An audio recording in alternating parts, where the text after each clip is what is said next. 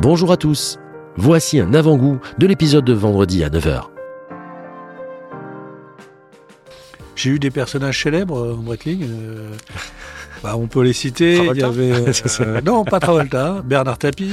Ah bah oui, C'est moi qui lui ai vendu la montre de l'OM. C'est- la chronomate en or, fond bleu, zone champagne. Il l'avait pour le fameux match de Coupe d'Europe de l'OM. Donc la fameuse. Il veut cette montre. Ah, petite anecdote, euh, il vient me voir euh, deux ou trois jours avant le match. Il me dit euh, Ma montre s'est arrêtée, euh, il me la faut absolument. Très superstitieux, Bernard Tapie. Il me la faut absolument. Chaque fois que j'ai gagné quelque chose dans ma vie, j'avais cette montre au poignet. Ok, je téléphone chez Breitling, ils envoient un coursier.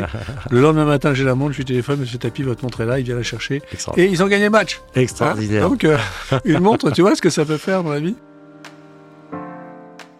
Alors, séparer le bon grain de livret. Voilà, ça c'est compliqué parce que si tu veux, il y a des gens qui viennent nous voir, mais avec des histoires pas possibles. hein.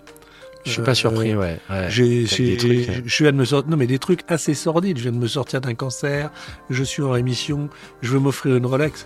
Et en fin de compte, euh, la montre que tu as vendue en- en- parce que tu as été touché par ce que tu as dit les gars, tu la retrouves euh, chez des confrères qui font que de l'occasion, deux jours après.